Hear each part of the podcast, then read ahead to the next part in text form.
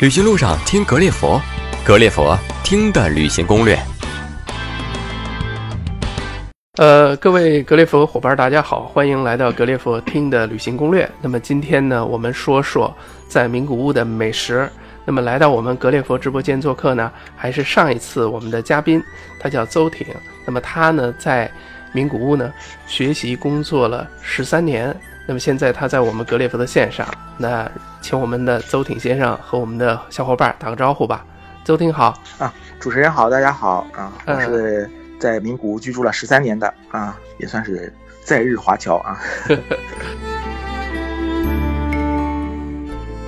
嗯，欢迎您啊，跟我们聊聊您眼中的名古屋。那么上一期呢，我们聊了名古屋的这个玩法，用了两天或者四天，对名古屋呢就会有一个特别。呃，深入的一个了解吧。我还记得这个，呃，百川乡啊是非常适合冬季去旅行的。那么，假如我们去名古屋旅行的话，那您能给我们出些建议，我们如何吃吃吃和买买买吗？可以呀。嗯，呃，说到名古屋的美食呢，呃，其实在整个日本啊，呃，说到美食，可能最有名的地方大家也知道啊，是大阪。嗯，呃，跟大阪比呢，可能名古屋的美食啊，呃，在国外啊没有那么有名。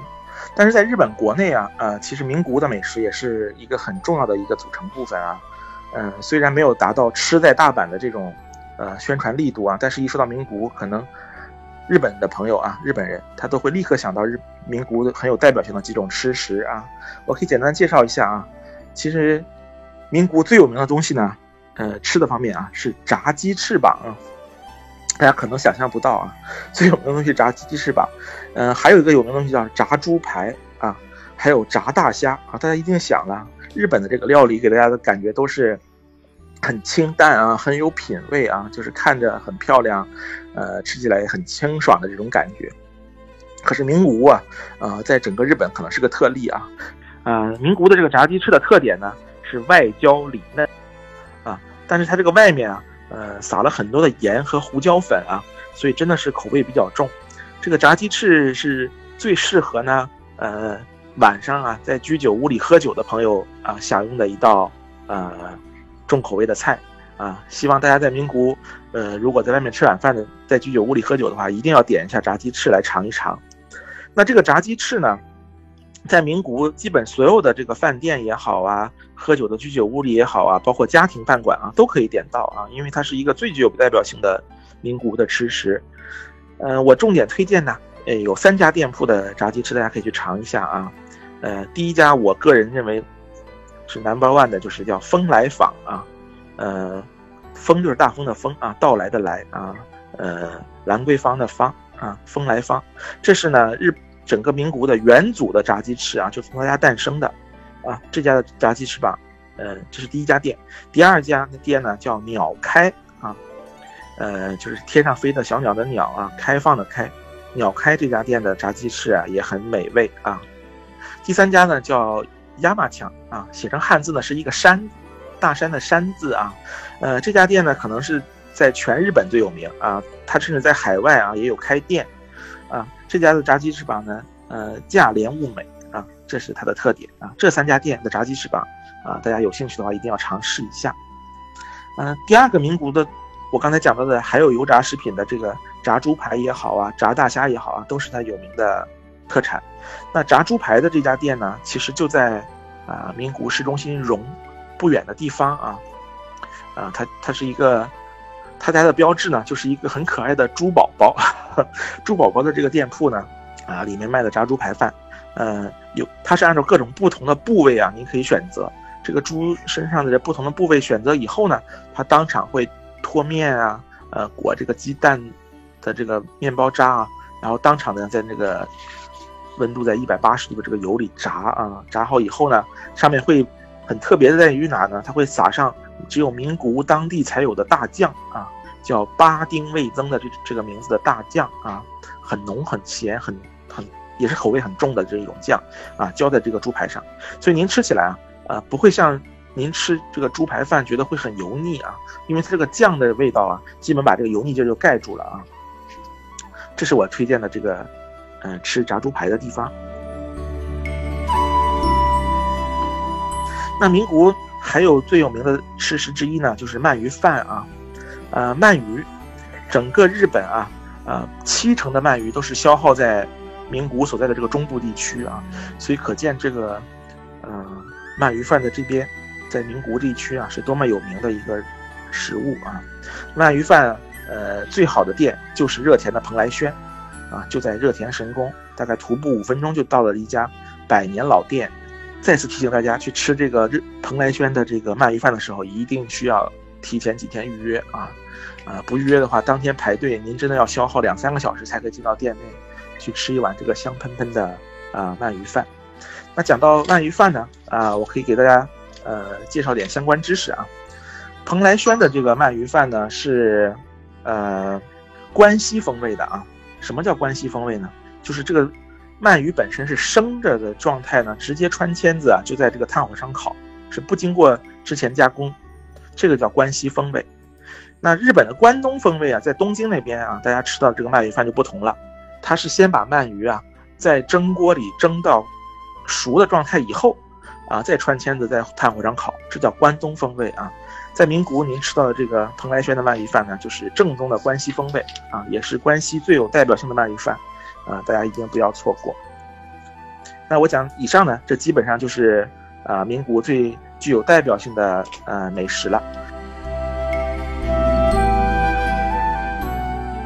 那么在啊名古屋，呃，一般这个吃饭大概费用是怎么样的？嗯，费用呢，呃，早饭的话大概是呃五六百日币，呃，每位。嗯，就就够了。呃，如果中饭呢，他们一般都有比较合算的套餐啊。嗯。呃，日本在名古屋一般的这种小饭店里，大概有一千日币上下，呃，您都可以吃的不错。呃，但是您要是吃特色啊，比如麦轩的鳗鱼饭呢，他们家这个价位呢，大概是三千日币左右一位，啊，就是一份鳗鱼饭，嗯，和一个那个汤，啊，大概构成的就是这个价位。如果去吃炸猪排呢，大概是一千五百日币左右一位。如果您晚上要在名古屋啊，想去居酒屋里啊喝点酒啊，吃点当地新鲜的这个海产品啊，包括什么伊势龙虾呀，吃点这个呃寿司拼盘啊，呃刺身啊，再喝点小酒的话，我觉得您要是几位一起去的话，大概每个人也是有个三四千、四五千日币就够了。嗯，了解，呃。那么日本的当地人，名古屋的当地人，他们就是会吃一些什么样的一些比较有特色的当地的一些食物呢？吃名古屋啊，呃，美食它其实已经不是一个呃简单的食品了，也是一个人民的生活方式啊。嗯，呃，名古屋人很爱喝早早茶，它跟我们国家广东人的早茶完全不是一个概念啊。呃，名古屋的人喝早茶呢，就是去咖啡馆，去咖啡馆呢，点一杯咖啡。嗯，特殊在哪里呢？名古的这一杯早上的咖啡啊，它会附带送给您一颗煮鸡蛋和呃一个烤好的这个三明治面包三明治，啊，这是免费赠送，只要您点一杯咖啡就免费赠送这两样东西。嗯，呃，还有一碟小色小那个蔬菜沙拉。嗯，啊，这样的话就是作为一个标准的名古人的早饭啊，大概就是这么一个形式啊。嗯，呃，大概有五百日币，点了这杯咖啡以后呢，呃，就会附带送你面包、鸡蛋和这个沙拉啊，很。很标准啊，很营养搭配的一顿早饭就可以解决了。嗯，呃，那中午的话呢，呃，名古屋当地人基本上都是去，呃，饭店里点一份这个午饭的套餐，呃，大概就是一份主菜啊，一个味增汤，一碗白米饭啊，一碟小咸菜，大概就是这么一个搭配啊，呃，大概一千日币左右啊。正常的日本人，包括上班的这个上班族也好啊，啊，这中午大概就是这样来啊吃一顿中饭。呃，虽然中餐的价位比较低啊，但是这个味道啊啊，包括食材的选择都是没有的没得挑啊，所以我个人觉得啊，您来日本的名古屋啊，一定是找一个地方吃一下这个既呃真是价廉物美的这个中餐啊，是再合适不过了。那到了晚上呢，呃，大部分的日本人可能会选择在家里用餐。呃，但是如果是在外面上班的上班族们呢，都不会立刻回家啊。他下班以后呢，一定是会去到日本的这个传统的酒吧啊，叫居酒屋的地方呢，呃，去三三两两的啊，吃点小菜啊，喝喝酒啊，啊，打发一下这一天啊工作留下来的烦恼啊，呃，把自己的身上摁一个 reset 的报这个按钮啊，然后再元气满满的去投入到第二天的工作的这种感觉啊，日本人都会跑到居酒屋去喝酒啊，大概这就是一个呃名古屋当地人啊一日三餐的大概的一个感觉了。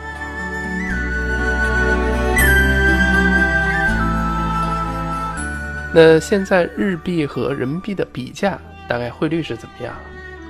啊，目前的汇率大概是啊一百日元兑换六六元人民币左右吧。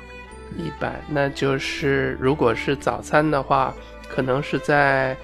三十块人民币左右，二十五到三十左右。午饭可能在六十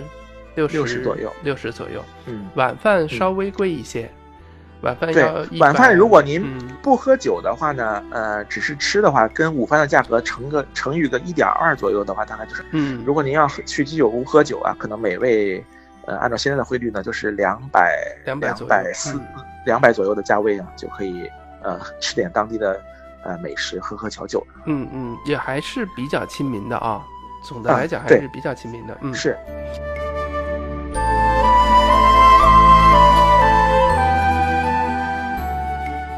挺好，您把这个美食呢给我们做了一个排列啊，炸炸鸡翅膀、炸猪排和鳗鱼饭必吃，还告诉我们在哪儿去吃，非常的详细啊。那么说完了美食，那就接下来给我们介绍，在这个名古屋有什么好的伴手礼。嗯，名古屋呃最有名的呃购物的地方呢，我个人推荐两个地方，呃一个就是荣啊荣这个。它是日本的四大百货商店啊，都在荣这个地区啊开有他们的百，嗯，甚至一些世界名品啊，包括呃，LV 啊，什么，呃，迪奥啊，啊，什么女孩子们喜欢的小女孩们喜欢的 miu miu 啊，是这种世界级的品牌啊，都在这个荣地区啊，呃，设有它的这个旗舰店，呃，百货大楼也环绕啊，就是还有什么呃药妆店也好啊。啊，都在这个荣地区是有的。如果大家是对这类兴趣、这类商品有兴趣的朋友呢，呃，在荣可能你逛一天都逛不完啊，就在荣这边，呃，去逛去买就好了。嗯，还有一个我个人推荐的购物的场所呢，叫大圩商店街啊啊，大小的大圩呢是胡须的须，这两个汉字大圩的商店街。呃，这条商店街呢，嗯，是年轻人们的天堂啊。呃，这条街上呢都是各种日本的潮牌啊，都是在这个商店街上开有他自己的，呃，专卖店也好，专营店也好啊。呃，大家喜欢淘东西的话呢，在这条街上还可以淘到各式各样的呃东西，它包括一些呃古旧书店呀、古旧玩具店呀，啊，包括一些动漫产品，呃，什么扭蛋机呀，啊，都是在这条大区商店街的两边的商店里都可以找得到。嗯，这条商店街也很长啊，大概有一两公里长。呃，你里面还有各种卖那种呃当地的小吃啊，呃什么烤那个糯米团，啊炸串啊，呃炸鸡块啊，什么呃各种呃做布丁的也好，蛋糕店也好啊，这道路两边就是既有美食啊，又有这些潮牌的小商店啊，呃还有一些呃旧货商店啊，嗯，就大家可以在里面尽情的。一边吃一边淘自己喜欢的东西啊，呃，所以大区商店街也是我个人啊推荐给大家购物的一个好地方，啊，如果对动漫产品有兴趣的朋友，也不要错过大区商店街啊，呃，里面可能有整个名古屋市最全的这个扭蛋机啊，那一个楼里面一层里面啊，啊，大概有上百台的扭蛋机，甚是壮观。这两个地方呢，大概我觉得就在名古屋市内购物的好去处了，啊，如果您呃还要呃。比如说想去奥特莱斯这种地方去购物呢，呃，名古屋其实也很方便啊。名古屋的周边啊，呃，有两个啊奥特莱斯，呃，就是坐车都是一个小时左右就可以到啊。所以您去想去奥特莱淘这个呃好东西的朋友啊，呃，来名古屋也是您的不二之选啊。关于购物，我基本上就介绍到这里。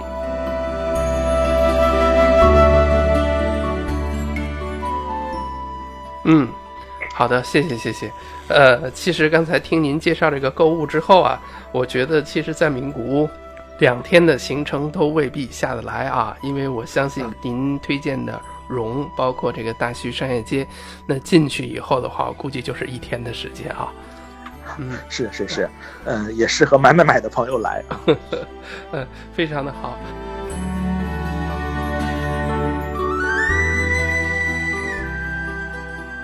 那么我们用了一点时间呢，让邹挺先生带着我们在名古屋，又用我们的耳朵又感受了一下名古屋的美食。在名古屋的话呢，能买些什么比较不错的一些伴手礼。那么今天呢，我们先请这个邹挺先生介绍到这里。那么我们下一期呢，会继续请，呃，邹先生给我们介绍，如果在名古屋旅行，交通方面以及在安全方面的一些小贴士。那么，如果呢，您还想了解我们更具体的内容，包括一些文字上的一些细节，也欢迎通过我们的微信给我们留言。我们的微信是听的全拼再加上 G L F。那么，如果您还想跟邹先生有一个更深入的一对一的交流的话呢，也可以回复他的名字邹挺。那同时呢，如果您还想给我们的格列佛提提意见和建议。或者想成为我们的嘉宾的话呢，也可以通过微信留言给我，或者是加我个人的微信幺三九幺零零幺二幺零幺。那么最后再次谢谢邹挺先生接受我们的采访，也再次谢谢丸子地球，谢谢谢谢。